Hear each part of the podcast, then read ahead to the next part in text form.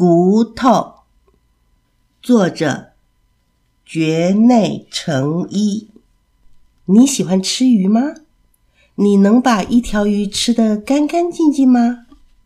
鱼肉很软，很好吃，可是鱼的骨头很硬，千万别把它吞到肚子里去。如果小小心心的吃掉所有的鱼肉，就会剩下一副鱼骨头。可是章鱼是没有骨头的哟。假如你的身体里没有骨头的话，哇，就会变成软趴趴的，怎么站也站不起来。别害怕，这就是藏在你身体里面的骨架子。有好多大大小小的骨头组合而成。人会跑，会跳，又会做各种的动作，都要靠骨头和骨头中间的关节。骨头和骨头之间又有肌肉连接，肌肉收紧或是放松，可以使关节活动，这样身体也就会做各种的动作了。骨头还有另外一个重要的功能，那就是保护柔软的脑和内脏。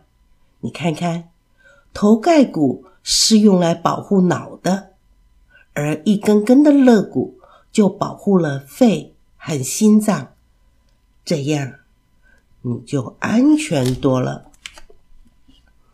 地球上有各种各样的动物，也有各种各样的骨架子，你猜猜？这些是什么动物的骨架子呢？骨架子加上肌肉、皮肤和其他的组织，就变成我们所看见的各种各样的动物和人喽。人和野兽、鸟类、鱼类等脊椎动物外表看起来不同，但是骨架子的构造却有很多相像的地方。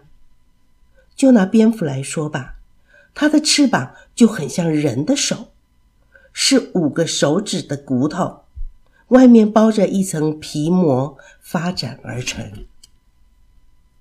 人类模仿动物的骨架子，创造出许许多多有用的东西。同时，也有人研究地底下的动物骨头和化石，这样就可以知道。古时候的情形了，这个故事就说完了。